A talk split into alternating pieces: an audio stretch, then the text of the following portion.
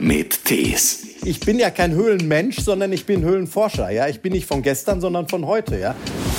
Ich lege mich in die Spalte rein und immer wenn ich ausatme, tretet ihr mich ein Stück weit in die Spalte rein. Ne? Ich sag mal so, wenn ich heute Kind wäre, würde ich Ritalin kriegen. Ne? Von 100 Mal sind 80 Mal meine Aktionen enden damit, dass ich nichts finde. Klar, sonst wäre ganz Nordrhein-Westfalen schon hohl.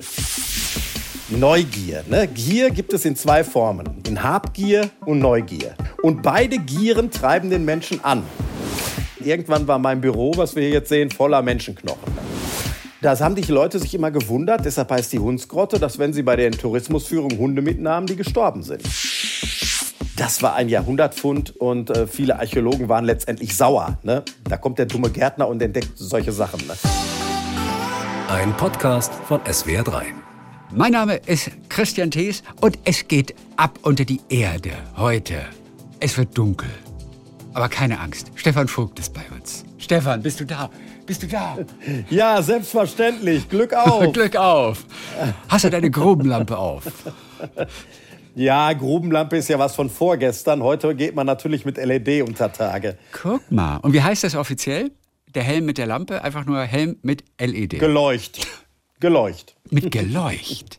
Liebe ich. Ja. da ist alles drin, ne? Stefan ist über der Erde Landschaftsgärtner, unter der Erde ist er Höhlenforscher aus dem Enneptal. Für seine Höhlenforschung, auch für den Naturschutz, hast du 2018 war das, glaube ich, sogar das Bundesverdienstkreuz bekommen. Da war aber auch ein Tohuwabohu, oder? Bei der Verleihung. Ja, das ging ganz schön zur Sache, ne? Aber wir, wir geben ja auch alles, ne? Also das, äh, ich bin Vorsitzender des Arbeitskreis Klutertöne, das hört sich jetzt so Hausbacken an. Und da würde keiner denken, dass das einer der aktivsten Höhlenvereine Deutschlands ist. Ne? Und wir reißen hier so einiges und das nicht nur unter der Erde, Ach, sondern auch über der Erde. Und da war es natürlich schon eine extreme Überraschung, dass es dann irgendwann das Bundesverdienstkreuz kriegt, weil Bundesverdienstkreuz kriegt man ja in der Regel erst, wenn man nur noch auf dem Sofa sitzen kann. Mit 80 plus. Wer hat euch vorgeschlagen? Wer hat das mitbekommen? Schließlich arbeitet ihr die ganze Zeit unter der Erde. Also außer dem Naturschutz natürlich. Nee, das ist nicht so weil äh, wir haben wirklich äh, uns zur Aufgabe gemacht, unsere Arbeit eben nicht im stillen Kämmerlein zu äh, verrichten, sondern für uns ist die Öffentlichkeitsarbeit was ganz Wichtiges, weil nur was die Menschen schätzen, werden sie auch schützen. Ja, und wenn sie nichts wissen davon, dann werden sie auch keinen Nerv dazu haben, diese Sachen zu schützen, wenn es irgendwann mal hart auf hart geht. Und wir wohnen ja in einer der dicht besiedelten Regionen Europas, wo wir einfach auf Zusammenarbeit angewiesen sind. Und das ist für uns sehr wichtig. Und deshalb arbeiten wir zwar im Untergrund, lassen aber was nach oben durchdringen. Wer hat sich den Satz ausgedacht? Nur was die Menschen schätzen, wollen sie schützen? Keine ah, okay. Ahnung, ich weiß jetzt nicht, wer das war. Vielleicht war es ein Vogt. die Begeisterung für Höhlen, die begann vermutlich mal Du hast so viel gemacht schon und auch so viel entdeckt und vermessen. Diese Begeisterung begann vermutlich sehr, sehr früh. Wie früh? Ja, so mit 14 Jahren bin ich mit meinen Eltern in der Schwäbischen Alb gewesen, also da unten bei euch in der Ecke. Ne? Und äh, äh ich war damals schon immer mit dem Notizbuch unterwegs, wenn es irgendwo einen keltischen Ringwall gab, eine römische Ruine, dann wurde die aufgezeichnet die Schrift von den Grabsteinen abgezeichnet und so, was man so als 14-Jähriger halt so macht. Ne? Und äh, dann waren wir eben auch in Urach äh, äh, in Sommerferien und dann haben meine Eltern mir zum Geburtstag damals das Buch Rulermann geschickt. Rulermann? Äh, geschenkt. Rulermann. Und äh, das ist also praktisch ein Buch, das hat ein Oberstudienrat damals irgendwie vor 150, 200 Jahren für seine Enkel geschrieben. Und da geht es eigentlich um Steinzeitleute, die in Höhlen wohnen. Und dann kommen die Kelten und rotten dann die Steinzeitleute auf. Also eine spannende Jugendgeschichte. Stimmt natürlich nichts von, aber die Höhlen gibt es. Und da kann man rein. Und da bin ich damals mit meinen Eltern mit Kerzen noch dann in die Schillingshöhle, in die Falkensteiner Höhle ähm, und in verschiedene Steffelsloch, um wie es alles heißt, reingegangen. Und da habe ich mir dann gedacht, Moment mal, wir haben ja auch solche Höhlen in Ennepetal. Ne? Und da war dann so ein bisschen der Same gelegt, der sich dann entwickeln konnte. Du warst aber vermutlich ein wirklich sehr lebendiges, begeisterungsfähiges Kind, oder? Wenn du mit 14 dich für Höhlen interessierst. Oder wie warst du? ich sag mal so, wenn ich heute Kind wäre, würde ich Ritalin kriegen. Ne? also äh, ich war schon ziemlich anstrengend für meine Eltern. Ich weiß noch, dass ich auch ziemlich nervig war. Reden konnte ich immer. Und dann gab es diese berühmte Gastwirtschaftsgeschichte, wo meine Eltern, das war auch in der Schwäbischen Alb, dann am Tisch saßen, gegessen haben. Und ich immer gesagt, darf ich aufstehen, ob ich aufstehen darf, darf ich aufstehen, ob ich aufstehen darf. Und irgendwann habe ich eine getafelt gekriegt ich, ich, stand dann schreiend vor dem Restaurant und mein Vater hat in Seelenruhe zu Ende gegessen. das war so Kindererziehung in den 70ern. Boah, du warst wirklich nervig. Die waren froh, als du endlich, als du endlich in den Höhlen warst. ja, natürlich. Sie haben auch immer gesagt, dein Bruder fing erst an zu sprechen, als du bei der Bundeswehr warst.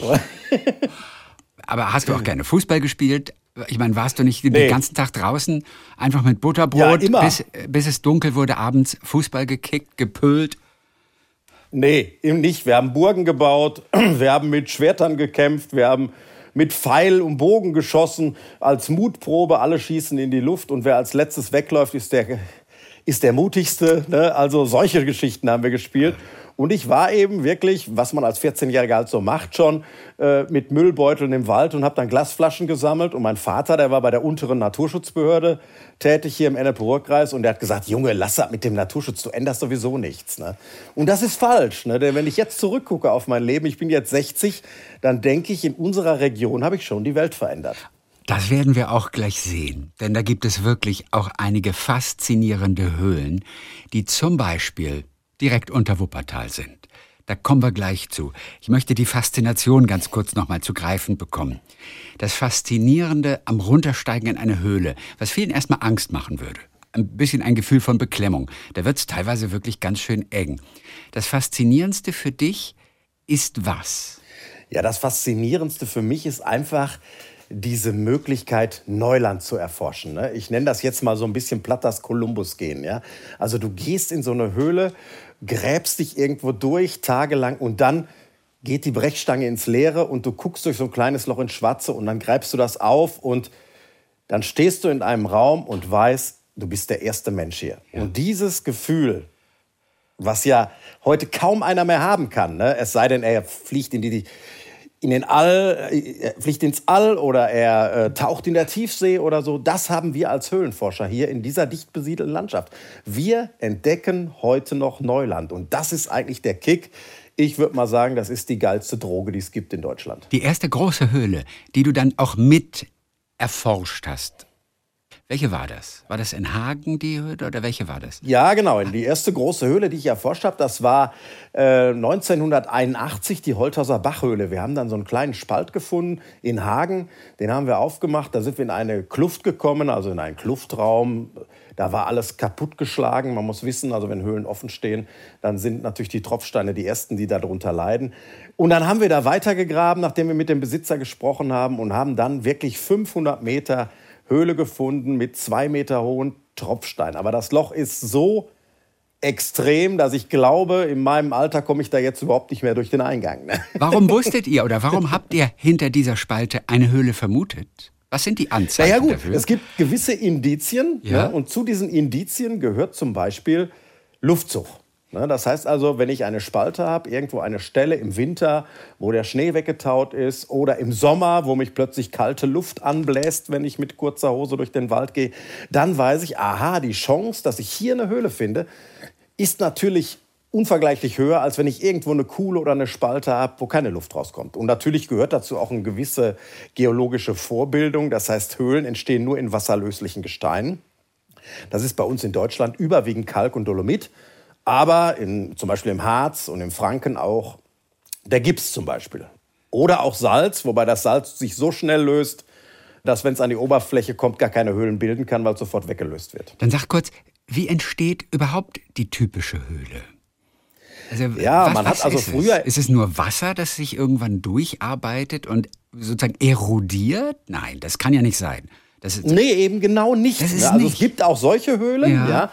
Aber in der Regel entstehen bei uns in den Mittelgebirgen Höhlen ganz anders. Und zwar dadurch, äh, man muss sich vorstellen, diese Kalke, also Kalksteine, die wir haben, das sind hier oben bei uns devonische Kalksteine von 380 Millionen Jahren. Bei euch sind es Jura-Kalksteine da unten überwiegend äh, oder Trias-Kalksteine. Die sind gehoben worden und dabei sind die zerbrochen. Da sind Risse drin entstanden. Und eigentlich ist Kalksteinwasser undurchlässig. Und an diesen Rissen konnte dann Wasser eindringen und das Wasser bringt von oben Kohlensäure mit. Das heißt, das Regenwasser nimmt in der belebten Natur Kohlensäure auf. Und diese Kohlensäure ist wirklich eine Säure. Wir denken immer, was ist Säure? So ein Blödsinn. Ja, ne? Ich trinke ein Bier, ich trinke eine Cola, dann trinke ich Kohlensäure. Ja? Aber, und das ist eben das Wunder, ne? der Kalkstein, einer der härtesten Gesteine, die wir im Sauerland haben, der ist mega hart, aber er löst sich halt unter Kohlensäureeinfluss auf. Das geht jetzt nicht so wie Kaffee äh, wie Zucker im Kaffee. Aber das geht im Laufe von Jahrmillionen doch deutlich. Und wir brauchen kaum Strömung, weil der Kalk ist gelöst im Wasser und wird durch ganz, ganz lange Bewegung weggetragen. Es gibt natürlich auch andere Höhlen, wie bei euch in Schwaben, die Falkensteiner Höhle oder andere Flusshöhlen, wo auch Erosion eine Rolle spielt. Aber in erster Linie werden Höhlen durch chemische Auflösung des Kalksteins gebildet. Guck mal, die Kohlensäure. Das ist ja auch. Deswegen, und es gibt ja auch ganze, ich weiß, es gibt den Begriff bei euch Höhlenforschern vom vom Kohlensäuresee oder wie, wie heißt das offiziell bei euch? Nee, das ist noch was anderes und das ist eine gefährliche Kiste. Kohlensäure ist so lange gut, wie es im Bier ist oder im Höhlenwasser. Ja. Aber wenn Kohlensäure oder Kohlendioxid in der Luft vorkommt, dann ist es extrem gefährlich. Weil nämlich in diesen Bereichen, wir haben hier eine Höhle, die habe ich gefunden an einem Bahneinschnitt, die Schwelmer Schlosshöhle, da bildet sich je nach Jahreszeit ein CO2-See, also ein Kohlen, Kohlen, Kohlendioxidsee. Ne? Und Kohlendioxid ist schwerer als Luft. Und man riecht es nicht und man schmeckt es nicht. Und das ist total tückisch. Diese Seen sind noch relativ gut zu merken, wenn man dann plötzlich mit dem Kopf unter diesen Seespiegel kommt, man muss sich das wirklich wie ein Gassee vorstellen, dann ist das so, als äh, ja, das fühlt sich das so an, als würde man praktisch durch die Nase äh, Sprudel inhalieren. Ne? Und da muss man ganz schnell wieder hochkommen, weil ein, zwei Atemzüge davon sind schon, führen zur Bewusstlosigkeit und dann letztendlich auch zum Tod. Ne? Wie kriegst du mit, ähm, dass ein solcher See da vor dir liegt? Naja gut, ich, ich sag mal, wenn es wirklich ein See ist, dann merkt man das. Ne? Okay. Ne? Und das also, Interessante ist... Also jeder See ist im Prinzip ein Kohlensäuresee, äh, nicht Kohlendioxidsee. Nee, nee, nee, nee, also es gibt nur Seen, also diese Seen, die sind nicht mit Wasser gefüllt, sondern die sind im Prinzip mit Luft. Ne? Du hast oben die normale Luft und unten drunter eben die Luft, in der nur Kohlendioxid ist. Ne? Und das ist gefährlich. Und da gibt es dann ja auch in Italien zum Beispiel die Hundsgrotte, äh, weil diese Seen bilden also wirklich einen Spiegel, einen Gasspiegel. Ne? Und das haben die Leute sich immer gewundert, deshalb heißt die Hundsgrotte, dass wenn sie bei den Tourismusführungen Hunde mitnahmen, die gestorben sind. Die Menschen konnten also ganz normal oben drüber laufen, aber die viel kleineren Hunde haben es halt nicht geschafft. Ne? Und deshalb heißt das Loch heute Hundsgrotte. Muss man auch erstmal drauf kommen, oder? Ich weiß nicht, wie lange das gedauert hat. Kommen, ne? bis, ne? bis Und einer das Es gibt eine ganz einfache Lösung. Es gibt natürlich technische Geräte dafür, wenn wir in Höhlen gehen. Aber es gibt eine ganz einfache Lösung, das ist einfach eine Kerze. Ne? Und die Kerze erlischt sofort, wenn sie unter diesen Kohlensäurespiegel kommt. Ne? Das sieht total spektakulär aus.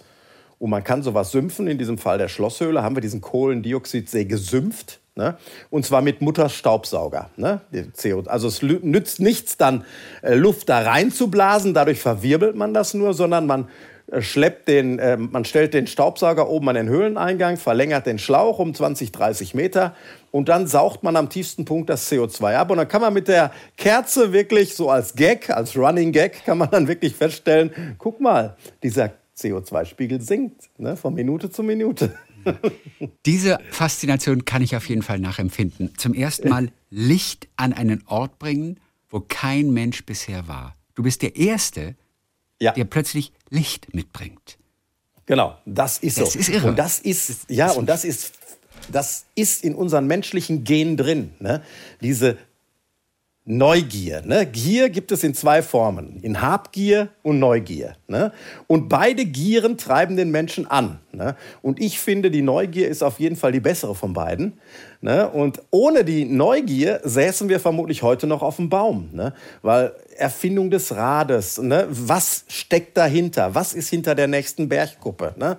Warum brennt dieser Stein, weil es Kohle ist oder sowas alles? Das ist eben die Neugier. Und die hat uns aus der Steinzeit ja, in das Atomzeitalter katapultiert. Ne? Nun gibt es natürlich bestimmte Bereiche von Höhlen, die lassen sich nur finden, wenn man, sag ich mal, kurz untertaucht unter Wasser. Ich habe neulich erst bei den Bergrettern im Fernsehen einen solchen Fall gehabt. Das ist ein kleiner See. Und du weißt, wenn du jetzt untertauchst, unter, unter diesen, ja, ich weiß, unter dieses Gestein, dann tauchst du irgendwo dahinter wieder auf und dann geht die Höhle weiter. Hast du das gemacht schon? Also, also bist ja, du auch schon ja, ja, untergetaucht unter so einem Vorsprung? Ich weiß gar nicht, wie man das bezeichnen kann. Wo, wo, worunter taucht man dann? Man weiß ja auch nicht, was das, da kommt dahinter. Das hört sich total trivial an. Das nennt man Siphon. Also Ein das, Siphon. was wir im Klo haben. Ne? Mhm. Also das ist so ein U-förmiger Gang. Das ist natürlich idealisiert. Wie ne? unterm Waschbecken. Das heißt, du hast recht, diese, dieses U-förmige genau, unterm dieses Waschbecken. U, ne? genau. Und deshalb spricht man von einem Siphon. Und da ne? muss man Gibt es viele bei euch in Schwaben. Ne? Die Blauhöhle ist dafür bekannt. Auch viele andere. Die Achhöhle und so. Ähm, und diese U's, man hofft immer, dass es ein U ist. Manchmal geht es ja auch nur gerade oder noch tiefer. Ne? Aber diese U's sind natürlich das, wo man dann durchtauchen kann und eben auf der anderen Seite wieder auftauchen mit kann. Sauerstoffflasche ist, oder ohne? Ja, natürlich. Mit Sauerstoffflasche, okay, mit doppelter Redundanz. Das heißt also, ich habe alles doppelt. Ich habe zwei Flaschen, zwei Atemgeräte.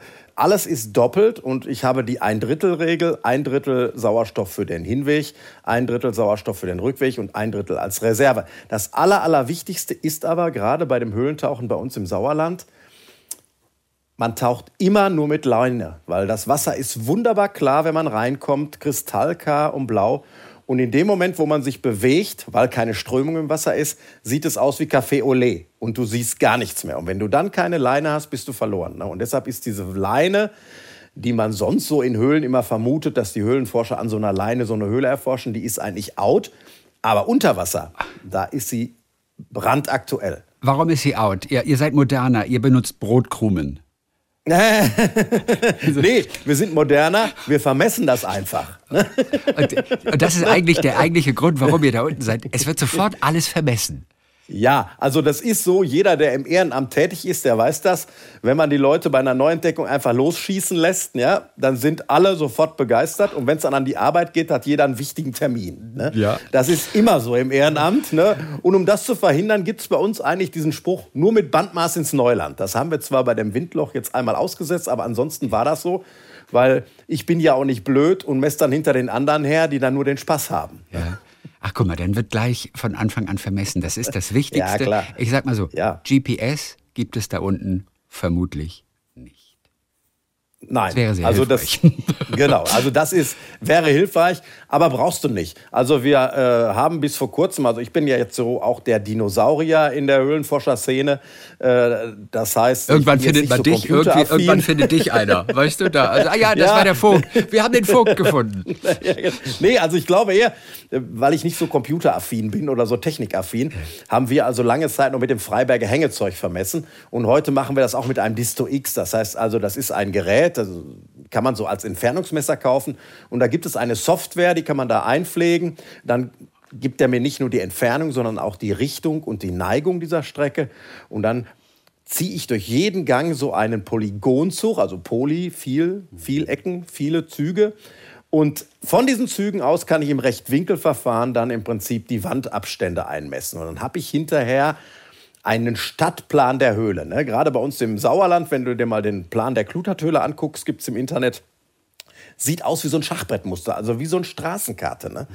Und das ist letztendlich auch so. Ne? Höhlen sind, äh, Höhlenvermessung zeigt also Landkarten, Land unter der Erde. Ne? Anfangs musstest du also noch gut zeichnen können, auch im Prinzip. Da reichen ja nicht nur Zahlen, Immer. du musst es ja auch einordnen und du musst richtig gut zeichnen können im Prinzip. Ja, man braucht natürlich ein gewisses räumliches Verständnis und äh, äh, man braucht natürlich auch ein Auge. Was ist wichtig in so einer Höhle? Ne? Denn das ist ja nicht alles. Äh, ich habe dann einmal den Grundriss, diesen Stadtplan. Und dann mache ich auch in gewissen regelmäßigen Abständen Querschnitte, weil auch die Formen dieser Gänge, wie sie jetzt aufgebaut sind, sagen dir was über die Höhlenentstehung. Ne? Und dann kommt noch ein Schnitt dazu, ein Längsschnitt, wie durch so eine Torte längs geschnitten, wo ich dann sehe, wie liegt die Höhle unter der Oberfläche, wie nah nähert sie sich der Oberfläche. Und diese drei Pläne zusammen waren damals so viel wie heute ein 3D-Modell. Ne? Muss man sich dann natürlich im Kopf selber zusammensuchen. Heute macht man natürlich mit VR und was weiß ich nicht dann ganz tolle Sachen. Aber da muss man einfach sagen, viele Höhlen sind so schlammig und so eng, dass die Leute einen Teufel tun würden, da ihre Geräte reinzuschicken. Es gibt aber noch viel zu entdecken in Deutschland, oder? Das heißt, wie viel der Höhlen in Deutschland sind bereits entdeckt und vermessen? Also man kann es natürlich nur schätzen, aber du, wenn, wenn einer schätzen kann, dann du. Also ich würde sagen, es sind höchstens 20 Prozent der Höhlen bekannt, weil wir wissen zum Beispiel aus Ennepetal, es gab nur zwei Höhlen mit einem natürlichen Eingang. Und 35 Höhlen sind erst durch die Höhlenforscher, durch Baumaßnahmen, durch sonstige Arbeiten entdeckt worden. Ne? Und äh, ich glaube, den Großteil dieses Kontinentes unter unseren Füßen, den haben wir noch gar nicht gefunden. Und da sind so spannende Sachen zu erwarten, mindestens so spannend wie im Weltraum. Spannend warum? Also spannend, du sagst so viele spannende Sachen. Ich finde es erstmal toll, dass da unter uns ein Kontinent ist, der noch nicht entdeckt ist, streng genommen. Ja, genau. Wir haben dran gekratzt. Wir haben dran gekratzt. Aber wenn du jetzt zum Beispiel wieder mal nach Schwaben gehst, ne, da hast du die Achquelle. Das ist einer der größten Karstquellen Deutschlands oder die größte Karstquelle Deutschlands. Ja, da verschwindet, also da kommt das Donauwasser raus, was oben bei Friedingen und so versickert. Ja, und äh, man kennt ein paar hundert Meter von diesen elf Kilometern Luftlinie. Kannst du dir vorstellen, was da noch alles im Untergrund ist? Ne? Ja. Ja, und das sind so Sachen, die natürlich auch jucken. Ne? Da siehst du das Wasser verschwinden und du weißt, das geht durch ein Höhlensystem und du kommst nicht rein. Ne? Und da braucht ein Höhlenforscher natürlich auch eine gewisse Leidensfähigkeit, ne? Mhm. weil es ist eben nicht wie bei Indiana Jones, du läufst durch den Wald, siehst einen Eingang, äh, zündest deine Fackel an, läufst durch die Höhle und hinter dir rollt so ein dicker Stein her. Das ist Blödsinn. Ja, und du öffnest ne? das Gitter vorher noch mit, mit, ja. mit einem Stemmeisen. Verstehst du? Das ist ja ein Gitter ja, natürlich, natürlich, von irgendeinem ja, Steinzeitmenschen, der das Gitter gebaut hat. ja, natürlich natürlich. Also ich sag mal, äh, das ist ja so, wenn ich als Höhlenforscher losziehe, dann sind von 100 Mal sind 80 Mal meine Aktionen enden damit, dass ich nichts finde. Ja. Klar, sonst wäre ganz Nordrhein-Westfalen schon hohl. Mit ja, finden so. meinst du auch einen Eingang schon? Ist das oder ja, was, einen Eingang was? oder eine Fortsetzung. Wo ne? beginnt das Finden? Und, ja, das Finden beginnt natürlich erstmal mit dem Loch an sich, mit dieser höffigen Stelle nennt man das, ne? eine höfige Stelle.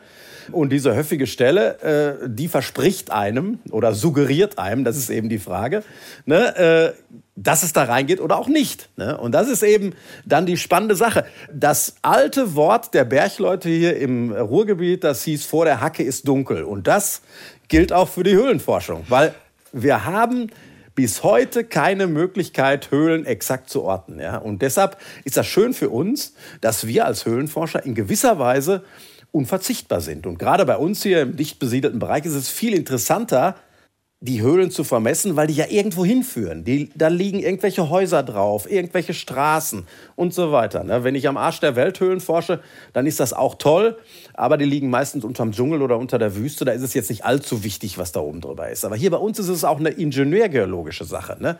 Wo kann ich bauen? kann ich da überhaupt bauen? Ja, und das ist eben auch eine spannende Sache, was die meisten Leute gar nicht wissen.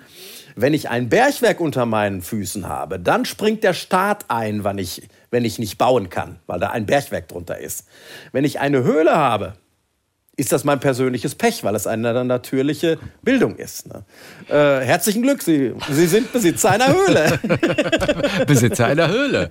ja, und was ich gerade noch gesagt habe, ist, warum eigentlich so toll und besonders? Ja, weil eine Höhle eben nicht nur ein Ding ist, wo man, ja, ich sag mal, so einen Entdeckungsdrang ausleben kann, sondern eine Höhle ist ein unterirdisches Archiv für unglaublich viele Daten. Also praktisch eine Schatzkammer wenn man sie zu lesen weiß. Bevor wir gleich auch natürlich über zwei, drei deiner wirklich spektakulären Höhlen sprechen, nimm uns generell kurz mal mit unter die Erde. Es ist dunkel und es ist vor allem eng und da finde ich, wird es unangenehm. Ich habe Videos gesehen auch, wo du wirklich durch einen Kriechgang dich ziehst. Das heißt, den Helm, den du trägst, den musst du bereits abnehmen, sonst würdest du nicht durch das Loch passen. Den schiebst du vor dir her, du musst die Hände nach vorne strecken, als würdest du in irgendein Wasser eintauchen und dann dich, weil wirklich das Ding nur, was weiß ich, 20 Zentimeter hoch ist, oder ist das...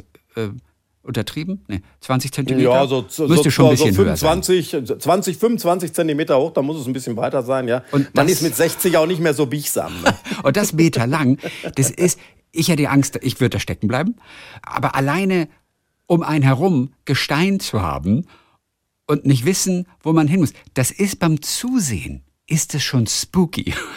Das ist eine Sache des Kopfes natürlich, da ruhig zu bleiben. Hast du das von Anfang an gehabt, diese Ruhe, oder muss man sich das antrainieren? Nee, ich glaube, das ist eine Frage, mit welcher Einstellung ich in eine Höhle gehe. Ne? Also in eine Höhle kann man gehen, ne, so dass Natur ist das Böse, das, was ich bezwingen muss. Aber ich kann auch Natur mir vorstellen als das, was mich beschützt, was mich umarmt, was mir wert ist und äh, na, ich sag mal, was vielleicht, es ist natürlich unbelebte Natur, ist mir auch klar, aber wir haben gerade gesagt, es findet im Kopf statt. Ja? Und ich hatte, als ich eine große Höhle entdeckt hatte, da war ich noch nicht so gewieft in Sachen Presse. Da hat dann die Bildzeitung zu mir gesagt, ja, und was sagt Ihre Freundin zu Ihrer Höhlenforschung? Da habe ich dann so blauäugig geantwortet, meine Freundin ist meine Höhle. Das war natürlich dann die Überschrift. Ne? Aber da ist so ein bisschen was dran, ne? weil man kommt aufeinander zu. Ne? Und wenn man, äh, die Höhle ist ja jetzt nicht dafür gebaut, mich umzubringen. Ja? Ich muss natürlich meinen Kopf einstellen. Ne? Ich muss sinnvoll denken. Ich kann nicht irgendwie kopfüber mich in so eine Spalte pressen. Äh, aber äh, dafür hat Gott uns einen Verstand gegeben. Ne? Aber äh, in der Regel, da wo ich mich reinzwänge, komme ich auch wieder raus. Ne? Wobei du nicht umdrehen kannst, müssen wir auch sagen. Du kannst das, ja nicht ja. umdrehen. Du musst Aber quasi, so wie du dich da äh, mit Arm über da durchschlängelst, so musst du im Prinzip auch wieder zurück. Und du kannst auch die Ellbogen ja gar nicht bewegen und dich so, sag ich mal, wieder abstützen, du musst dich wie ein Wurm robben. Genau, genau, wie ein Wurm robben. Ein Wurm, also ich sag mal so gewisse Engstellen. Also wir haben solche Rohre, die, die haben so 40 mal 40. Da kommst du gar nicht mehr mit Bewegung durch, sondern nur noch mit Blutdruckänderungen, sage ich jetzt mal so. Ne? also äh, äh, das heißt, äh, ich wabbel mich eher dadurch. Ne? Äh, ne? Und das ist ja das, die Leute denken immer, das Problem ist, sind die Schultern und die, das Becken. Ne? Also Schwibbelschwabbel kann man drücken. Ja. Ne? Das ist jetzt nicht das Schlimme. Und was man natürlich merkt, jetzt mit 60 äh, ist das so, man ist natürlich lang nicht mehr so beweglich wie mit 18 oder 16. Das ist auch so. Ich kenne Höhlen, die sind definitiv seit dieser Zeit zugewachsen. Mhm. Mhm. ich bin jetzt wieder ein bisschen zufrieden, weil ich jetzt so langsam das Gefühl habe, dass wir diese Enge zu fassen bekommen. Alleine vom Hören. Denn das zu sehen, kriege ich tatsächlich, und ich habe sonst weder Platzangst noch Höhenangst, habe ich alles nicht. Aber ja. da bleibt mir der Atem weg, wenn ich das nur im Video sehe, wie du dich durch dieses Gestein drängst, durchfräst wie ein kleiner Wurm. Das ist, also, das ist beängstigend. Also ich habe da eine total coole Geschichte von dir. Das würde ich heute natürlich nicht mehr machen. Da war ich jung und brauchte das Geld. Ne? Äh, wir haben also in einer Höhle lange Zeit gemeißelt und äh, damals war ich noch etwas impulsiver als jetzt mit 60. Dann habe ich halt irgendwann gesagt, ist mir scheißegal ich lege mich in die Spalte rein und immer wenn ich ausatme, tretet ihr mich ein Stück weit in die Spalte rein. Ne? Und dann haben die das gemacht und haben praktisch dann, immer wenn ich ausgeatmet habe, mich so ein Stück weiter geschrieben. Und ich habe dann beide Arme nach vorne, äh, mich da reingepresst und dann äh, ging es nach unten es ging gar nicht nach geradeaus und dann musste ich halt kopfüber da runter und dann wurde es immer breiter und nach einem anständigen Spagat war ich dann unten. Das würde ich heute vielleicht nicht mehr machen mit 60, ähm, aber ähm, da sieht man, wo man überall rein und auch wieder rauskommt. Und deshalb haben wir ja auch besondere Anzüge an. Wenn du das jetzt mit deinem Pullover machen würdest, ne? Ja oder mit einer Regenjacke oder was weiß ich nicht, dann würdest du dich da reinzwängen und wenn du rückwärts raus wolltest, würde sich dieser Pullover wie ein Rettungsring um deinen Bauch drücken. Das heißt, du würdest feststecken. Ne? Und in dem Moment, wir haben also solche Schlufe, äh, Schlatze an, das Schlatze. sind also Anzüge. Ja. Schlatze ist ein, althochdeutsches Wort. Ne? Der Ritter schloff damals zu seiner Burg. Das ist so eine gewisse Bedeutungswandel gewesen. Heute sind das eben Anzüge, die man zum Kriechen, Krabbeln und sonstiges nimmt. Okay. Ja, die nennt man heute Onesies. Manche liegen damit im Bett. Mit dem Onesie. Okay, Onesie heißt das dann, so Neudeutsch. Ich also bin da nicht so fit. So ein Einteiler, ne? das muss ein Einteiler ja, sein, damit genau. er nichts genau. verrutscht. So, und da ist es dann wirklich so, dann kann ich auch wieder zurückkriechen, ohne dass mir die Klamotten am Körper aufrollen. Ne?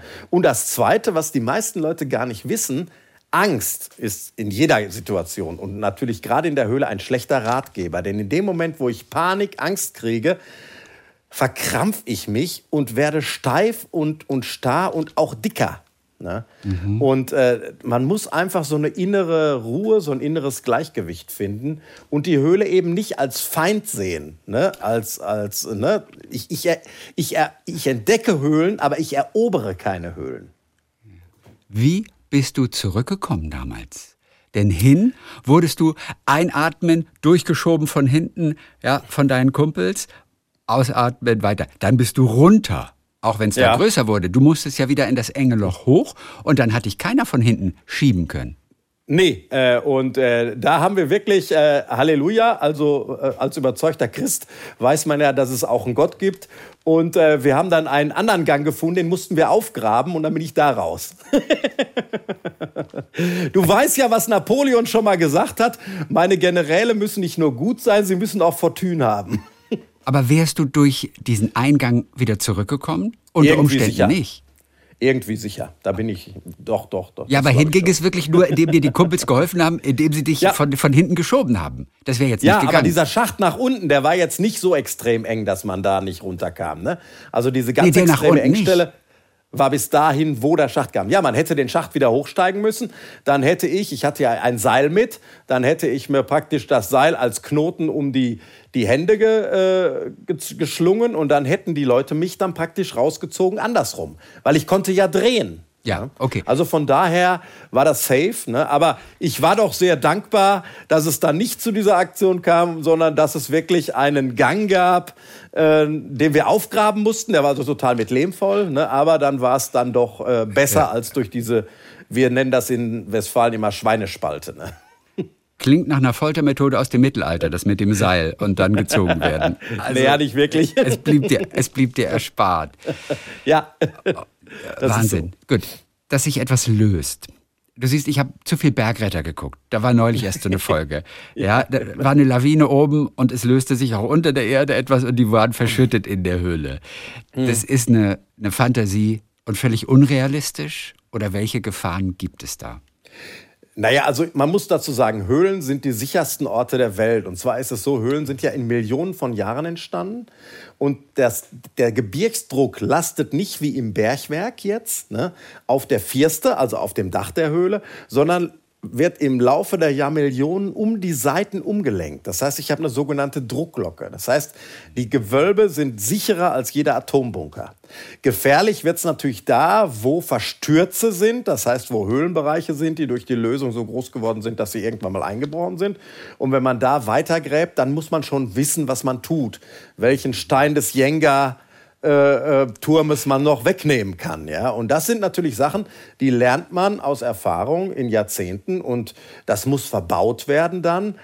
Das hat dann schon ein bisschen, so ein bisschen was vom Bergbau. Ne? Das ist so. Ne? Und da gibt es die berühmte Leitplankenmethode aus Schwaben, dass also praktisch diese Bereiche dann mit Leitplanken verschraubt werden, ähm, die dann in kurze Stücke gesägt werden zu so vierkant äh, schachtartigen Dingern.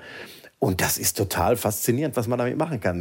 Und ich meine, wir Menschen, gerade jetzt in dieser Zeit, sind auch immer so überängstlich. Du musst ja denken, im Mittelalter hat man auch Bergbau betrieben, ja.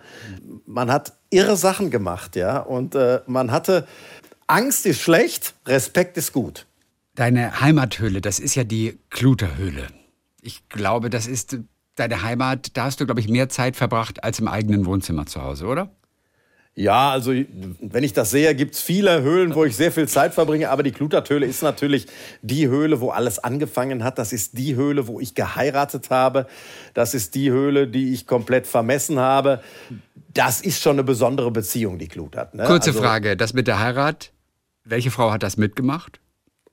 Meine Frau Ute. Ich, äh, sie fand es, glaube ich, eher semi-optimal. Ne? Und äh, es war natürlich auch keine weiße Hochzeit, wie du dir ja sicher denken kannst. Nein. Und das zweite Schlimme war, als wir dann aus der Höhle rauskamen, hatten meine Mitarbeiter ähm, ja, das Auto weggefahren und sie musste dann mit einem Quad, ich bin leidenschaftlicher Quadfahrer, und wir sind dann ähm, zur Feier mit einem Quad, mit einem Anhänger, mit äh, Lehnstuhlsesseln durch unsere Stadt gefahren. Das könnte man heute vermutlich gar nicht mehr machen, wird man sofort von der Polizei angehalten. Aber ich glaube, sie ist zweimal gestorben an diesem Tag. War die war sauer zwischendurch an dem Tag? Nee. Oder hat sie nur Nee, drüber nein. gelacht? Nein, äh, ja, so süßlich, säuerlich gelacht, sagen wir mal. Immerhin hatte sie sich ja darauf an, eingelassen. Ah, Hatte sie, Sie auch, wusste, was sie tat. aber sie wusste nicht, dass sie einen Schlatz tragen muss bei der Hochzeit. Nee, das haben wir auch nicht. Also wir, wir haben wirklich in der Kirche geheiratet. In der Kluterthöhle gibt es einen Raum, der heißt Kirche, der also wirklich auch ähm, im Dreißigjährigen Krieg schon benutzt worden ist als Kirche. Ne?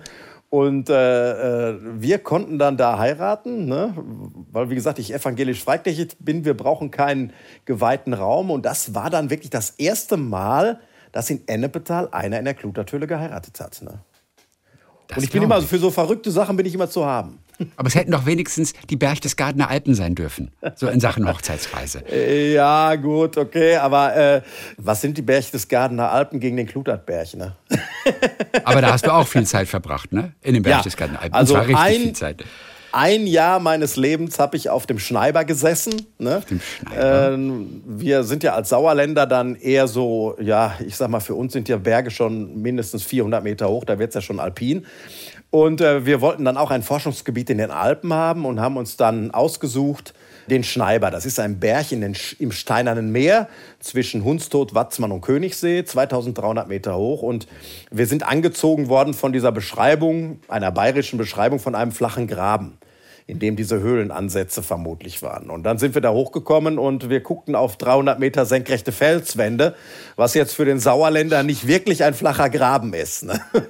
Und äh, wir waren zuerst dann zwei bis drei Wochen da oben, haben in dem Höhleneingang bivakiert mit Genehmigung der Nationalparkverwaltung und haben dann nur in diesem Berg 15 Kilometer neuer Höhle gefunden, mit Höhlenbärenknochen, mit äh, interessanten Höhlen, die aus einer Zeit stammen, als die Alpen noch Mittelgebirge waren. Ne? Wir haben also mehrere Phasen in den Alpen und in diesen Gipfelregionen haben sich Höhlen erhalten, die wirklich mit den Alpen hochgehoben worden sind. Das heißt, das sind eigentlich so Höhlen wie bei uns in Ennepetal, die aber dann in den Resten, in diesen Gipfelaufbauten erhalten worden sind. Total spannendes Thema. Das war dein ja? Jahresurlaub damals. Diese zwei, drei äh, ja, Wochen genau. Also ich sag mal, das waren drei Wochen, das war mein Jahresurlaub. Da war ich natürlich noch nicht verheiratet, kannst du dir vorstellen. Ja. Ähm, und ähm, äh, insgesamt komme ich auf fast ein Jahr meines Lebens, was ich auf diesem Berg zugebracht habe. Ne, heute muss ich das vielleicht nicht mehr haben, so eine Nacht auf äh, Eisenbahnschotterartigen Gestein ist dann irgendwann ja. auch mal nicht mehr so prickelnd. Es passiert selten, aber natürlich habt ihr auch schon archäologische Funde gehabt für die sich dann ja. andere interessiert haben. Also genau. Keramik also war wahrscheinlich dabei. Ja, äh, also ich sag mal, das ist natürlich immer äh, jetzt eine Sache, wo ich sage, das war ein Jahrhundertpfund und äh, viele Archäologen waren letztendlich sauer. Ne? Da kommt der dumme Gärtner und entdeckt so, so solche Sachen. Ne? Ja. Und das ist natürlich eine ganz andere Sache. Jeder normal, also wenn wir irgendwo anfangen zu graben, dann kommen sofort die Nachbarn und sagen, was machen Sie da? Suchen Sie Schätze? Ne? Weil äh, das impliziert immer, in Höhlen sind Schätze versteckt. Das ist natürlich Blödsinn. Ja. In den meisten Höhlen gibt es gar nichts. Also ich forsche jetzt seit 1979 als Höhlenforscher organisiert. Wir haben in dieser ganzen Zeit zweimal was Archäologisches gefunden. Einen Topfboden aus, dem, aus der vorrömischen Eisenzeit. Ja, wo also ist der heute? Keramikrest, genau. Äh, die ist im Museum. Ne? Jawohl. Und dann haben wir praktisch einmal ein unglaubliches Glück gehabt. Wir wollten eigentlich eine Höhle erforschen im Auftrag der unteren Naturschutzbehörde in Hagen, haben die aufgegraben und schon im Schluf lagen also Menschenknochen, so Oberschenkelknochen. Ne? So, und da in der Nähe ein Friedhof ist, habe ich mir nichts bei gedacht. Man kennt das ja, so Füchse verschleppen ja so Knochen, also diese grünen Matten über den Aushubsachen, wenn wieder beerdigt wird, die sind ja nicht nur, dass es schön aussieht, sondern dass man die ganzen Knochen nicht sieht. Und äh, da hatten wir uns noch nichts bei gedacht. Aber irgendwann haben wir dann gesagt, Moment, wir haben Knochen gefunden, haben dann auch der Bodendenkmalbehörde Bescheid gesagt. Die haben dann gesagt, grab mal vorsichtig weiter. Äh, das war möglich, weil es keine Stratigraphie gab. Und dann irgendwann war mein Büro, was wir hier jetzt sehen, voller Menschenknochen. Ne? Und diese Knochen waren so gut erhalten, dass also zuerst gesagt worden ist, nee, das ist uninteressant, sie sind nur wenige hundert Jahre alt. Und dann hat der Arbeitskreis Klutertöle hat praktisch einen ja, hat praktisch die C14-Methode bezahlt. Da kann man also wirklich dann dran feststellen, wie alt diese Knochen sind. Ne? Und wir haben aus dieser Höhle Unmengen von Menschenknochen und die ältesten sind wirklich die ältesten bisher bekannten Jetztmenschen, die man in Westfalen gefunden hat. Also am Beginn der Mittelsteinzeit. Ne? Und das sind total spannend, die sind so spannend, die Sachen, ja, wo ich denke, da kann man eigene Sendung draus machen. Ne? Und zwar, wir haben zwei, wir haben zwei Tore in Welten aufgetreten, ja, die ganz, ganz selten sind. Einmal diese Mittelsteinzeit ist praktisch die Zeit, Altsteinzeit ist die Eiszeit, Mittelsteinzeit, es wird wärmer. Wir denken, ne, oh super, es wird wärmer, den Leuten geht es besser. Nein, das Gegenteil ist der Fall. Ne? Die großen Herden ziehen nach Norden ne? und jeder weiß, im Wald sind nur kleine Herden von Rehen. Es gibt sehr schlaue Wildschweine. Ähm, es ist also viel schwerer, sich zu ernähren in dieser Zeit. Ne? Und deshalb brach die Bevölkerung weitgehend zusammen. Es gab gar nicht mehr so viele Leute wie in der Altsteinzeit. Das sieht man an der Menge der Fundplätze. Und die nächsten Fundkomplexe, den wir gefunden haben, das ist die Jungsteinzeit. Und die Jungsteinzeit ist ja eine noch spannendere Zeit, weil das ist die Zeit der neolithischen Revolution. Das heißt, da kommen also aus, dem, aus Südosteuropa kommen Ackerbauern, die fällen hier die Wälder, die äh, pflanzen also Korn an und die Jäger und Sammler werden verdrängt. Und jetzt kennst du ja sicher auch Asterix und Obelix. Da geht es ja immer darum, ganz Gallien ist besetzt, nur ein kleines Dorf. Ne? Und ich kann jetzt erzählen, äh, ganz Europa ist von den Ackerbauern besetzt, aber es gibt eine kleine Landschaft, das Sauerland. Ne? Da gibt es noch Jäger und Sammler. Und das stimmt wirklich. Die haben also praktisch eine Parallelgesellschaft gehabt dort und haben sich nicht vermischt mit diesen Eindringlingen. Klar, kannst du natürlich nicht leiden, wenn die deine Tiere töten, deine Wälder roden. Und haben komplett auch noch von Fisch gelebt. Ne? Und das ist auch eine total spannende Sache. Man kann heute an den Knochen sehen, was die, was die gegessen haben, wo die herkommen.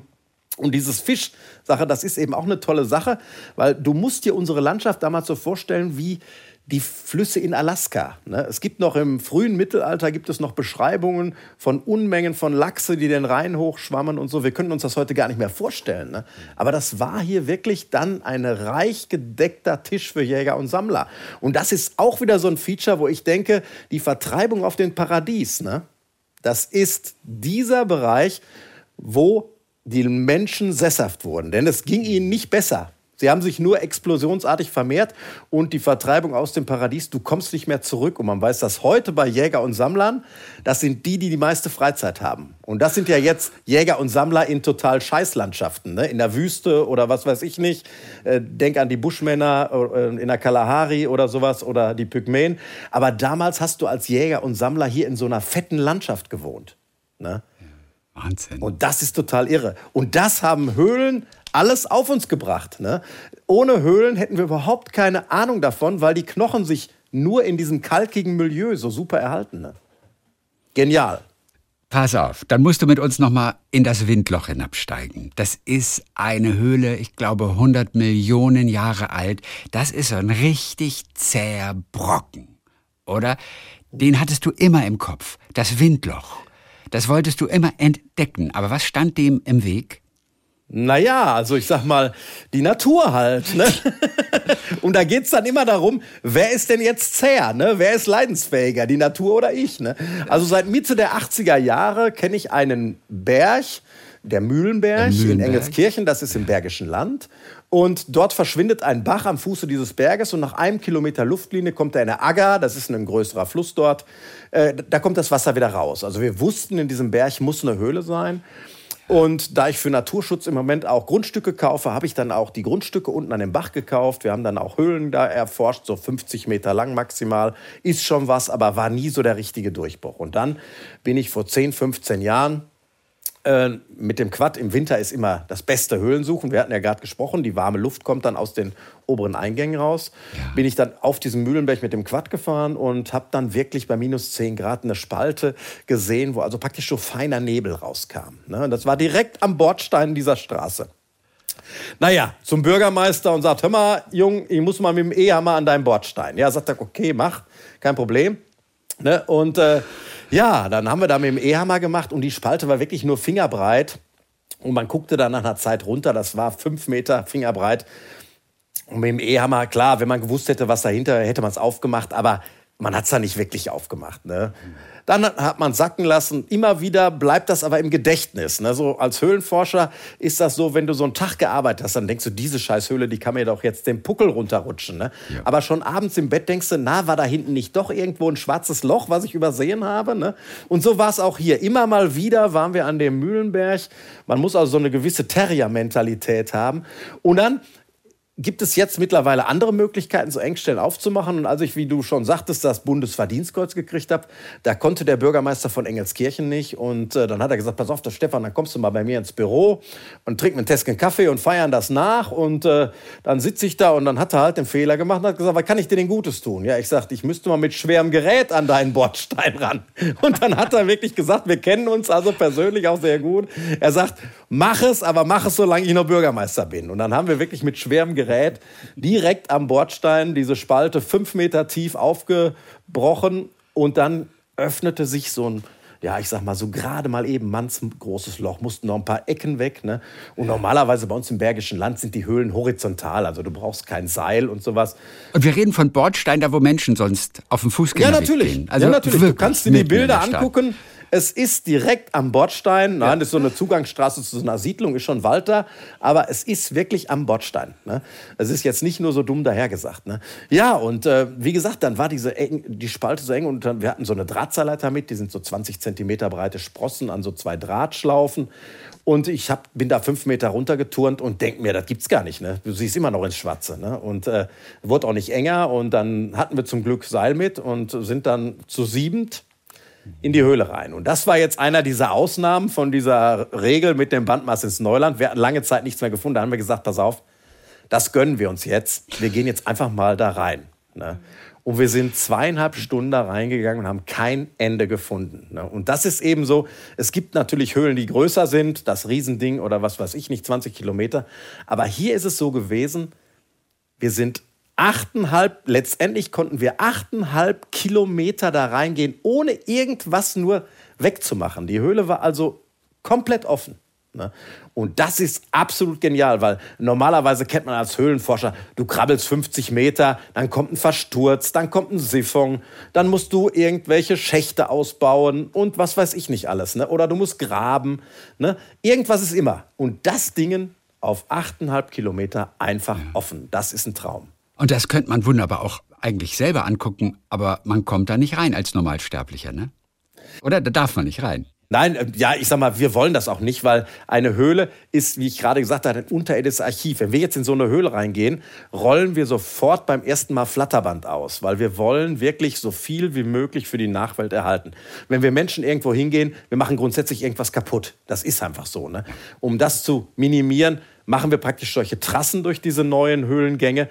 Und nur da können Leute hin. Und da müssen natürlich ausgebildete Leute sein. Der Dirk Steffens war jetzt mal mit uns mit, mit dem ja. ZDF da drin, ja, nur mal, dass du Natur, weißt, wie das brauchst. Tierfilmer und so. Der Dirk. 16 mhm. Stunden hat die Tour gedauert. Ne? Und er hat gesagt, es war einer seiner extremsten Touren, weil das ist natürlich klar. Wenn er irgendwo im Dschungel in Papua-Neuguinea steht, siehst du nicht, ob der vollklimatisierte Geländewagen zwei Meter neben dem Bildausschnitt steht. Ne?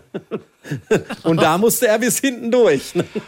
Und wie war das für ihn? Also wurde ihm auch irgendwann so ein bisschen mulmig, denn ich sag also mal, Kilometer unter die Erde zu gehen. Ja. Das ist ein beängstigender Gedanke für die meisten von uns. Ja, aber der war total geflasht. Also der war auch in dieser Talkshow, NDR Talkshow, und der hat das da irgendwie mal so erzählt, ne? dass er mit ja, so einem gut. total verrückten Frucht da runtergegangen ist und so.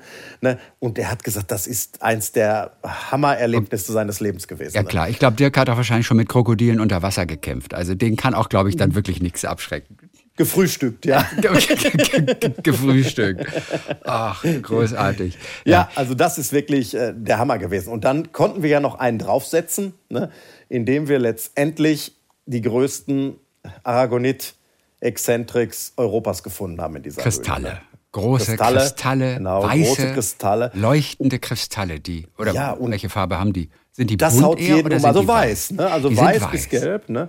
Und mich persönlich hat das natürlich besonders berührt. Ich hatte mir also im Jahr davor die Prostata rausnehmen lassen müssen, ne, wegen Krebs. Und ne, dann ist ja immer so, geht das alles noch? Und dann sagt der Arzt, ja, was wollen Sie? Ja, ich sage, ich muss ab April wieder Quad fahren und ab Mai muss ich in eine Höhle, ne, weil dann fängt die Höhlensaison an. Im Winter ist Fledermausschutzzeit. Und bei der ersten Tour nach dieser Operation finden wir diese unglaublichen Bäume. Ja? Und wo ich dann immer denke, Halleluja, ja, was denkt sich die Natur dabei, so ein Kristall aufzubauen wie ein Baum? Du hast die Bilder gesehen. Das, ein Kristall wie ein Baum, 80 Zentimeter hoch, faszinierend, dort im Dunkeln hast du entdeckt und warst natürlich selber komplett von den Socken. Aber das Universum ja, wollte sich bei dir bedanken mit dieser Entdeckung dafür, dass du dich so gut um die Höhlen kümmerst. Das ist vom Universum geschickt worden. Ja, du wunderst dich, dass das also, gleich nach der OP bei deinem allerersten Trip ja, passiert ist. Also gut, ich sag mal, ich sehe das jetzt als Geschenk Gottes an, das ist klar. Ne? Äh, das, äh, und das ist auch wichtig so, weil ich denke, ja, es ist dann wirklich auch so ein bisschen für mich, ja. Das ist so. Ich war natürlich nicht alleine, ist auch klar. Der Höhlenforschung ist keine One-Man-Show. Das muss man auch immer wieder sagen. Ne? Höhlenforschung ist immer, man darf nie alleine in Höhlen gehen. Höhlenforschung ist immer eine Gemeinschaftsarbeit. Aber einer muss das Zugpferd sein. Wie oft gehst du denn und guckst dir diese Kristalle, diesen Kristallbaum nochmal an? Ja, also relativ äh, selten, sag ich mal. Also ich sag mal, ähm, ich war jetzt vielleicht, äh, das ist auch ganz gut so, äh, wir waren jetzt vielleicht sieben, acht Mal da hinten. Ne? Das ist okay. so. Ne? Und, ähm, Musste die Ute auch schon mit? Nee, die Ute, das wäre eine Nummer zu hart für die Ute. Die lassen wir jetzt mal in kleineren Höhlen. Ne? ne? Also ich sag mal, das macht auch nicht jeder. Ne? Da muss man okay. äh, über eine Traverse, die ist 30 Meter lang, wo man in sechs Meter Höhe über dem Boden äh, äh, traversieren muss. Ne? Man muss klettern und es ist eben auch eine Länge, obwohl es nur 800 Meter Luftlinie sind. Ne? Mhm. Mit fotografieren. Wir hatten jetzt ein Fototeam da aus, aus Bayern. Ja, man braucht zehn Stunden braucht man. Ne? Also es ist so. Ne? Und das für 800 Meter. Da denkt jeder, sei dir blöd. Ne? Nun bist du auch ganz aktiv im Naturschutz. Du willst diese Höhlen schützen natürlich. Die werden dann auch natürlich sofort versperrt. Sonst sehen die nach ein paar Tagen schon ganz anders aus wieder. Das ist also ganz, ganz wichtig. Du kaufst Grundstücke auch. Du, du schließt auch knallharte Verträge mit den Behörden, oder? Ja, definitiv. Also, das gehört alles dazu. Weißt du, ich bin ja kein Höhlenmensch, sondern ich bin Höhlenforscher. Ja, ich bin nicht von gestern, sondern von heute. Ja, und wer heute noch Höhlen, also wer die Gnade hat, Höhlen zu entdecken, der hat auch ja. die verdammte Pflicht und Schuldigkeit, sie zu schützen. Ja, und früher ist es so gewesen, gerade in Süddeutschland hat man tolle Höhlen entdeckt, fand das total super, hat vielleicht noch in einem Zeitungsartikel darüber berichtet. Das Loch war offen und nach drei Monaten war alles kurz und klein geschlagen. Weil Leute sind immer dumm und gierig. Ne? Und Gier frisst Hirn. Ne? Und deshalb gehören Höhlen verschlossen. Gerade in unseren dicht besiedelten Regionen. Wir sind ja hier nicht im Urwald, wo keiner hinkommt, sondern hier ist überall Druck. Ne? Wir verschließen diese Höhlen nicht und sagen, da kommt keiner mehr rein, sondern wir haben dann Zettel dran stehen, dass mit uns das jederzeit möglich ist. Wir sind ein offener Verein, wir nehmen jeden auf, wir führen auch jeden mit. Wir sind natürlich kein Touristikerverein, sondern wir sind ein Forscherverein. Also das ist jetzt hier auch kein Wünsch dir was. Ne? Man muss dann bei den Aktionen dabei sein. Aber wir haben unsere Mitgliederzahl verdreifacht in den letzten Jahren. Ja? Und das liegt eben daran, dass wir offensiv das machen, aber immer mit dem Gedanken des Naturschutzes. Und ich finde es total wichtig. Die meisten Leute, ich kann es nicht mehr hören, dieses Gerede, ich kann sowieso nichts ändern. Ne? Ja, mhm. äh, doch, jeder ist dazu verpflichtet, das zu ändern. Und jeder ist dazu verpflichtet, das Beste rauszumachen. Ich bin an diesen Punkt gestellt und da habe ich die Möglichkeit, noch einzugreifen. Und wenn du jetzt das sagst, das ist so. Das erste ist der Verschluss. Aber wir haben auch nie wild irgendwo gegraben. Wir haben immer die Besitzer gefragt. Wir haben Verträge gemacht. Mhm. Und dann ging es so weit 1990, dass ich praktisch dann mit der Stadt Hagen den ersten Vertrag gemacht habe mit einer Kommune, mit einem Landkreis, dass wir als Höhlenforscher die Höhlenforschung übernehmen. Das heißt, wir reden jetzt da schon nicht mehr vom Hobby, sondern von einem unbezahlten professionellen Job, sage ich jetzt mal so. Da ja? wird es ein offizieller Job, offizieller Auftrag. Genau, und wir haben dafür drei Jahre meines Lebens bin ich da hinter diesem Vertrag hergelaufen. Ne? Und das ist dann so diese Terrier-Mentalität. Ne? Vermutlich habe ich den Vertrag nur gekriegt, weil ich immer angerufen hat und irgendwann der Verwaltungsangestellte gesagt hat, boah, weißt du was, gib ihm den Vertrag, damit er endlich die Schnauze hält. Ja? Das ist ein probates Mittel. Das ist ein echt probates Mittel. Und sag mal, diese Höhle mitten in Wuppertal. Die, ja. Die, wie seid ihr an die gekommen? Denn bekannt war dir die lange. Aber du konntest, du konntest nicht rein. Das ist der Oberhammer. Ne? Und zwar, äh, wir sprechen von Höhlenforschung im Großstadtdschungel. Ne? Und äh, da gab es diese Frettle-Höhle. Die ist also so um die äh, Jahrhundertwende 1890 entdeckt worden bei Steinbrucharbeiten, war so 20 Meter lang. Und wir wollten der Vollständigkeit halber, weil wir auch im Wuppertal diesen Vertrag haben, was uns natürlich nicht entbindet, mit den Privatleuten auch nochmal Verträge zu machen, wollten wir da rein. Und auf diesem Vorplatz der Höhle, in so einem Hinterhofmilieu, da war so eine alte Galvanik-Firma. So, und einer von unseren Vereinsmitgliedern, der hatte eine Gießerei und der hatte da Geschäftsbeziehungen und jetzt konnte der Besitzer nicht Nein sagen, aber Ja konnte er eben auch nicht sagen, wie wir heute wussten. Ne? So, und dann hat er uns da nie reingelassen, immer so am ausgestreckten Arm verhungern lassen. Ne? Ja, gucken wir mal nächstes Jahr und so. Naja, und das ging seit Mitte der 80er Jahre so. Ne? Und äh, man muss einfach dann zäh sein. Und äh, jetzt irgendwann hat das also praktisch, ist das verkauft worden an einen anderen Besitzer. Das habt ihr mitbekommen zum Glück? Das haben wir mitbekommen, weil wir natürlich Vertragspartner der Stadt Wuppertal sind ne? und haben dann diesen Besitzer angesprochen und nach nur drei Monaten Gezerre haben wir dann praktisch einen Vertrag gekriegt und konnten dann diese Höhle also sieht aus wie in der Bronx, ne? Total dicht bebaut, Hinterhofbebauung, ne? Ganz am Ende ist eine Felswand, da ist dann diese Höhlentür drin. Also, und dann machten wir diese Tür auf und das Ding war bis zur Decke mit Müll von. Also Hausmüll, mo moderner Hausmüll oder, ja, oder, ja, Müll, oder Müll aus der Steinzeit. Also nee, leider nicht, sondern moderner Müll, so ich sag mal von jetzt bis in die 30er Jahre. Ne? So, oder in die 40er Jahre. Ne? Da so. wird schon wieder historisch. Da, Da interessiert wird's sich schon wieder wieder- das Haus für deutsche Geschichte. Ja, du, natürlich. Müll aus den 30ern. Da kommen wir auch noch zu. Ne? Und das ist eben so die Sache, wo ich sage, äh, ja, und dann kommen die Nachbarn raus und sagen, ja, wir wissen gar nicht, wie dieser Flachbildschirm da reingekommen ist, ne, in diese Höhle. Ne? Ja, wo die denken, glauben die, ich hätte Lack gesoffen, dass ich das nicht sehe, von wem das kommt. Ne? Und jedenfalls, wir haben dann wirklich gesagt, komm, scheißegal, wir sind, das ist uns die Natur wert. Wir haben diese 100 Kubikmeter Müll da rausgeholt, selbst entsorgt, das auch alles selbst bezahlt. Und dann fanden wir wunderschöne Glasgallonen, 50 Liter. Du kennst die vielleicht von so äh, Wein, ne? so Obstweinherstellung. Mit so einem oder ne? Bauch, so, eine, so eine Flasche mit so einem Bauch. Ja. Wunderschön bunt anzusehen. Ne? Und als wir dann guckten, was das war, das waren Galvaniksäuren. Ne? Chromatsäure, Kupfersäure, Salzsäure. Alles, was du dir vorstellen kannst, was du ganz bestimmt nicht in deiner Höhle haben willst. Aber sauber beschriftet wenigstens. Nein. Äh, konnte man nur an der Farbe lesen, sehen, ne? an den verschiedenen Farben. Ne?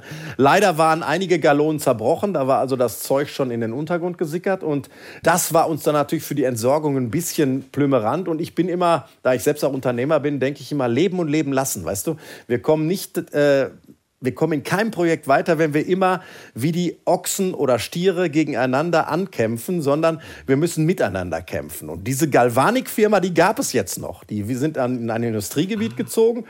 Und da muss man dann auch innovativ sein. Und dann habe ich dann, das ist ja auch strategisch sehr wichtig, man muss solche Briefe am Freitag schreiben. Dann habe ich dann am Freitag einen Brief geschrieben äh, an diese Firma. Dann kommen die Samstag an ne? und dann hatte dann geschrieben, also äh, wir hätten jetzt seine Höhle saniert und äh, wir hätten jetzt... Äh, Galvanikreste gefunden, Säuren ähm, von seinem ehemaligen Standort. Und äh, ich glaube, ich hätte ein Problem, wenn ich mit 30, 50 Liter Gallonen jetzt zum Schadstoffmobil ginge, ob er nicht eine Lösung wüsste. Ja. Ne? Mehr habe ich gar nicht gesagt. Aber, aber warum am Montag Samstag? Am Samstag liest es doch keiner. Den Doch. Brief liest er doch dann erst Mon Montagmorgen. Ja, oder, nee, nee, er, hat's, er hat es wirklich am, am Samstag gelesen. Das sind so kleine Firmen, so wie ich. Ich lese meine Post auch immer samstags. Alles ne? klar. Äh, aber so. warum schickst du sie nicht am Mittwoch? Was ist der Unterschied zwischen Mittwoch und Ja, und, es und, muss so kurz Freitag? vom Wochenende kommen, dass er mich nicht mehr erreicht. Das ist die entscheidende du? Punkt. Ah, Ich verstehe, ich verstehe, ja. Also Angst ist natürlich ein verstehe. schlechter Ratgeber, aber man kann Angst auch für sich benutzen. Verstehst du? Sehr gut, okay, gut. Und, und, dann ging am Montag das Telefon und sagt, Herr Vogt, ich habe die ganze Wochenende nicht geschlafen. Wie kann ich Ihnen helfen? Ja, ich sage ganz einfach, wir, wir lassen das unterm Radar. Äh, Ich habe mit der Stadt Wuppertal gesprochen, die machen keine Anzeige. Sie entsorgen das und die Sache ist vom Tisch. Ich meine, das war der Neffe von dem Besitzer damals. Ne? Ist ja auch scheiße, aber er musste letztendlich dafür gerade stehen. Dann hat er das entsorgt, hat über 11.000 Euro gekostet. Ne? Und dann haben wir praktisch äh, den Schutt aus der Höhle genommen. Und jetzt ist die Höhle leider total zerstört gewesen. Man muss sich vorstellen, das Loch war 28 Meter lang. Man sah überall Tropfsteine, alles kurz und klein geschlagen. Und dann haben wir einen Artikel gefunden, einen, einen Hinweis, dass praktisch im Januar 1945 der Stadtbaurat von Wuppertal noch gesagt hat, da muss noch mehr zum Luftschutzkeller ausgesprengt werden. Und dabei haben die einen wunderschönen Höhlenteil gefunden und haben alles kaputt gemacht und haben es gar nicht mehr ausgebaut zum Luftschutzkeller, weil im Januar haben sie diesen, äh, diese Sprengarbeiten begonnen und im April war die Überrollung schon im Wuppertal. 45, ne? So, da war also auch alles kaputt. Und da blutet einem natürlich das Herz. Und ich habe immer so, natürlich ist es unbelebte Natur, aber ich denke dann immer, ne, die Höhle ist meine Freundin, ne? Und äh, ich habe ja so ein bisschen so ein Händchen auch. Also man muss auch so ein, so ein Trüffelschwein sein. Ne? Man kann an vielen Stellen graben äh, und findet nichts. Aber ich habe dann wirklich an zwei Stellen das richtige Näschen gehabt und hat einfach im, im, im Schuttboden nach unten gegraben. Da war so eine kleine Spalte. Es gab Mit kein einer Luftzug, Hacke nichts. oder womit gräbst du dann? Das ist ja Gestein. Also mit so einem kleinen Brechstangen und mit den Fingern. Ne? Also dann wird das in Eimer gepackt oder in Schlitten und dann hochgezogen. Jedenfalls haben wir gegraben. Und nach einer Stunde sackt nach unten dieser Schutt weg. Und ich gucke unten ins Schwarze und denke, das gibt's doch gar nicht. Ne? Ist da jetzt eine Stollenanlage so groß, wie das ist? Ne? Und wir haben uns dann da runtergegraben und sind dann in Höhlenteile gekommen, die sowas von wunderschön mit Tropfsteinen bestückt sind, unzerstört. Und die Höhle ist heute keine 28 Meter, sondern 430 Meter lang mit wunderschönen Tropfsteinen. Das heißt, emotional würde ich sagen, die Höhle hat sich bei uns bedankt. Mit allen Stalaktiten und äh, äh, Stalagniten. Ja, genau. Ich weiß natürlich, dass es nicht so ist, aber man darf ja träumen. Ne? Absolut. Du bist natürlich schon auch so ein kleines bisschen verrückt. Du hast einen Eisenbahntunnel gekauft. Oder zwei. Ich weiß nicht, wie Zwei. Zwei Eisenbahntunnel waren sogar. Warum ein Eisenbahntunnel?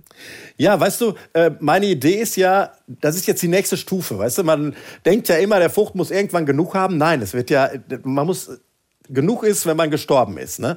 Und bis dahin hat man die Chance, es immer noch besser zu machen. Ne? Und so ist es so, ich habe immer, wenn ich in meiner Firma etwas Geld überhaupt, kaufe ich dafür Grundstücke für den Naturschutz. Jetzt bin ich 60, jetzt könnte man sagen, der Vogt ist total durchgeknallt, wie du schon sagst, verrückt.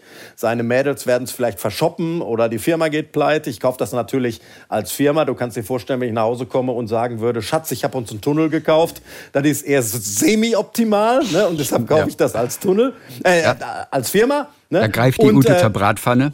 Genau. und äh, und ähm, äh, meine Idee dahinter ist natürlich, ich weiß, dass ich ja nicht mehr so lange lebe, aber im Grundbuch, da trage ich kein Wegerecht ein, sondern ich trage für den Höhlenverein und für den Verband der deutschen Höhlen- und Karstforscher als Rechtsnachfolger, so ein kleiner Höhlenverein kann ja auch immer eingehen, den Schutz von Höhle und Naturschutz ein für dieses Grundstück. Und das kriegt keiner mehr raus, auch wenn ich schon lange tot bin. Und das ist nachhaltiger Schutz. Über meinen Tod hinaus kann ich diese Flächen schützen. Ne? Und keiner erbt quasi das und kann Na, auch ja, anders entscheiden. Es ist mir egal, wem das hinterher gehört, aber dieses Recht bleibt drin, verstehst du? Das klebt an diesem das Grundstück. geht nicht weg. Das geht nicht weg, nein. Ne? Und das ist so genial. Und dann bin ich natürlich auch mutig. Ne? Und ähm, wir hatten hier bei uns den Schwelmer Eisenbahntunnel, einen wunderschönen Tunnel, 1870 gebaut, 700 Den keiner mehr braucht lang. heutzutage. Also Den- der, der liegt brach, der liegt Ja, still. Moment, der, der lag brach. Ne? Und jetzt ist es so, du musst dir vorstellen, auch das ist wirklich ein Wunder. Wir sind da 1981 drin gewesen, da war da noch Bahnverkehr, da haben wir mit Kollegen ein Aggregat in den Tunnel reingeschleppt mit dem E-Hammer und haben da illegal so eine Spalte aufgemeißelt. Und heute gehört mir das Ding. Ne, Das ist so unglaublich. Ja. Und wir haben da jetzt mittlerweile neun Höhlen drin in diesem Einschnitt. Und ich habe den wegen der Geologie und dem Naturschutz gekauft. Ja. So, für ein Appel und ein Ei, wirklich, den Tunnel kriegt Das man kostet geschenkt. nicht viel. Ein Tunnel. Nein, Ach, den kriegst du geschenkt. den Tunnel kriegst du geschenkt. Mit Das Umland- Pflichten aber, dass du dich darum kümmern musst e- oder egal. Nee, also ich kaufe ihn ja für den Naturschutz. So ein Tunnel bricht ja nicht ein. Ne? So, und das ist ja so, dass zuerst mal die Kommunen gefragt werden. Ne? Die Behörden werden gefragt, hören Sie mal, das sind strategische Grundstücke, die Stadt Schwelm, die Stadt Gevelsberg, wollt ihr den Tunnel kaufen? Da haben die gesagt, oh Gott, ein Tunnel, der Mond wird auf diesen Tunnel stürzen und wir werden alle sterben. Ne? Also Aber der diese- kostet doch eigentlich nichts. Nein, aber diese Angst, dieses böse Also Wort mit. V, Verantwortung, ja. Ich habe die Verantwortung für diesen Tunnel, oh Gott, ja. Und da habe ich kein Problem mit, ja, weil ich sage auf eigene Gefahr, ne? ich bin Privatmann, ich mache das für Naturschutz, ich schicke da keine Leute durch. So, und jetzt begab es sich zu der Zeit, dass die Stadt Schwelm und die Stadt Gevelsberg einen Radweg bauen wollten. Ne? Wenn ich jetzt so ein typischer Deutscher wäre, würde ich sagen, ach, ihr wollt einen Radweg bauen, dann kauft euch doch einen Tunnel. Ne?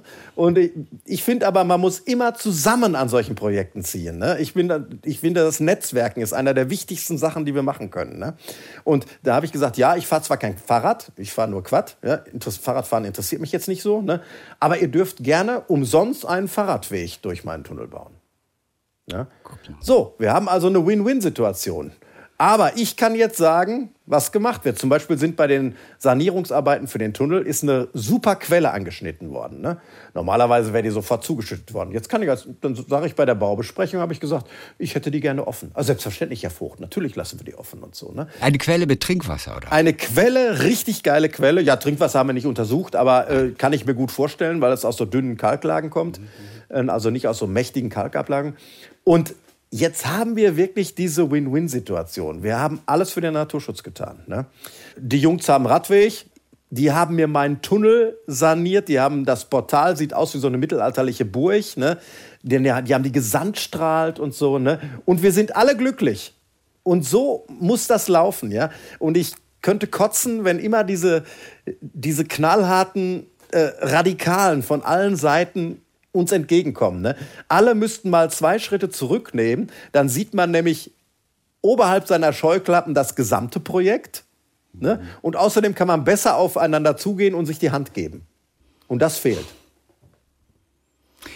Das sind mal ganz neue Bereiche, die wir entdeckt haben heute. Danke, dass du uns ein bisschen mitgenommen hast, so unter die Erde oder in deine Höhlen. Steinbruch hast du auch noch gekauft. Also, also ja, nur, da geht noch äh, was. Wir haben was einen machst du mit dem Steinbruch? Ja, da ist genau das Gleiche. Da ist auch diese Angst gewesen. Das waren 20 Hektar Wald und Steinbruch. Einer der schönsten Aufschlüsse, die wir im Ruhrkarbon haben. Also dieses, diesen Zyklus Steinkohle, Tonschiefer, Sandstein, Wurzelböden, Steinkohle, Tonschiefer, Sandstein. Super schön. Eine 50 Meter senkrechte Volkswand. Toller Wald. Ne? Keiner wollte diesen Steinbruch haben. Ne? Ich habe ne dann, naja, man kann gar nicht kaufen sagen. Ne? Ich sage es aber jetzt nicht. 20, 200.000 Quadratmeter jetzt für den Naturschutz. Ja. So, und wir haben jetzt einen vereinseigenen U, das ist so. Ne? Und klar, wenn ich Privatmann bin, hätte ich da natürlich Auflagen, aber ich habe eine Landschaftsbaufirma, wenn da jetzt mal ein Baum schräg steht, dann haue ich den halt mit meinen Leuten selber ab. Ne? Und auch da haben wir alle mit ins Boot genommen. In diesem Steinbruch gibt es einen Motocross-Club, die halten mir Flächen frei für, für Eidechsen und sowas. Wir haben die Imker da, wir haben den Naturschutz da, wir haben Uhu-Forscher da. Äh, wir haben ganz viele Leute am Start, die sich um dieses Projekt kümmern, weil ich, ich mache das nicht für mich. Ne? Wir müssen mal von dieser erst komme ich und dann komme ich. Pausenlos geht es um mich. Das ist das Falsche. Ne? Wir müssen mehr dieses Wir haben. Ne? Und das ist für jeden ein Synergieeffekt. Ne? Ich nehme kein Geld von den Imkern, dafür kriege ich ein Deputat. Ne? an Honig. Ne? und äh, äh, alle sind glücklich im Endeffekt. Ja? Und darum geht es, dass wir zusammen solche geilen Projekte starten, die wir niemals alleine hinkommen. Und deshalb ist es so, Höhlenforscher müssen auch weiterdenken als die Höhle. Und Imker müssen auch weiter denken als den Facettenkopf ihrer Biene. Ne? Und dann sind wir auf dem richtigen Weg und dann können wir alles bewegen. Ne? Und wir haben ja jetzt auch dieses geile Projekt. Ich bin auf diese Idee gekommen. Klima ist ja eine wichtige Sache und in Höhlen wird ja Klima archiviert. Das heißt, in den Tropfsteinen können wir also die Klimazyklen sehen. Wir sehen, dass das Klima sehr stark geschwankt hat. Ähm, wir sehen, dass in einigen Eiszeiten hier bei uns am Niederrhein Flusspferde in den Zwischeneiszeiten gesiedelt haben. Und da bin ich auf die Idee gekommen, was ist eigentlich die wärmste Phase unserer jetzigen Zwischeneiszeit? Und das ist eben nicht jetzt, sondern das ist am Beginn der Jungsteinzeit. Da war es vier Grad wärmer. Und heute hörst du von allen, ach, wir müssen die kalifornische Küstentanne, wir müssen die Douglasie, wir müssen was weiß ich nicht alles hier reinholen. Und da habe ich mir dann, wir arbeiten sehr gut mit dem Geologischen Dienst NRW zusammen, da haben wir auch einen, einen Vertrag mit, eine Absprache mit. Und äh, da habe ich gesagt, hör mal, ich brauche mal so eine Pollenanalyse aus dieser Zeit. Ne? Einfach mal nachdenken, lesen. Wer lesen kann, ist klar im Vorteil. Ne? Und siehe da, in dieser Pollenanalyse stellte sich fest, es gab zu dieser Zeit überhaupt noch keine Buchen hier, weil es zu warm und zu trocken war. Aber alle Bäume, die in diesem jungsteinzeitlichen Wald gelebt haben, gibt es heute noch in Deutschland. Linde, Hainbuche, Ulme, Esche, Ahorn und so. Und da sind wir auf die Idee gekommen, wir haben einfach mal zwei Hektar jetzt mit diesen Bäumen bepflanzt. Auch wieder eine äh, geile Sache, ein Crowdfunding gemacht, viele Leute mit ins Boot geholt, die durften auch selber pflanzen. Ne? Ein Steinzeitwald, wie es offiziell heißt. Ne? Ein Steinzeitwald. Ein Steinzeitwald, das war so meine Kreation. Ne? Ja. Passt gut zur Höhle. Jungsteinzeit sowieso. Und jetzt warten wir einfach mal. Ne? Und das können wir Menschen nicht. Und wir Menschen denken immer, wir spielen Gott. Ne? Und das können wir nicht. Wir müssen uns auf das besinnen, was wir können. Und weißt du, was wir können? Anpassen können wir uns. Wir sind die einzige Spezies, die alle Klimazonen besiedelt hat. Kaputt machen können wir und anpassen können wir uns glücklicherweise auch. Und anpassen können wir uns immer. Das ist so. Das ist unsere Stärke als Mensch. Stefan Vogt, der mit richtig gutem Beispiel vorangeht, wie auch jeder von uns etwas machen kann. Und bei dem einen oder anderen hat es vielleicht auch im Kopf wieder so ein kleines bisschen wieder etwas verrückt oder Platz frei gemacht. Mehr Verständnis für das, was auch die Natur braucht und was es da unten nicht alles abzulesen gibt in den Höhlen und natürlich auch zu schützen gibt. Helmer, du bist jetzt erst 60, du hast noch ungefähr 30 Jahre bestimmt, wie du dann noch durch die Höhlen krabbeln kannst, wenn die Öffnungen auch etwas breiter sein müssen als noch vor 20 Jahren. Aber ich glaube nicht, dass du irgendwann mal so richtig in den Ruhestand gehst. Das glaubt Ute auch nicht. das glaube ich auch nicht. Alles klar. Ja, dann verabschiede ich mich mit dem Höhlenforschergruß Glück auf. Glück auf nach Ennepetal. Danke. Talk mit Tees.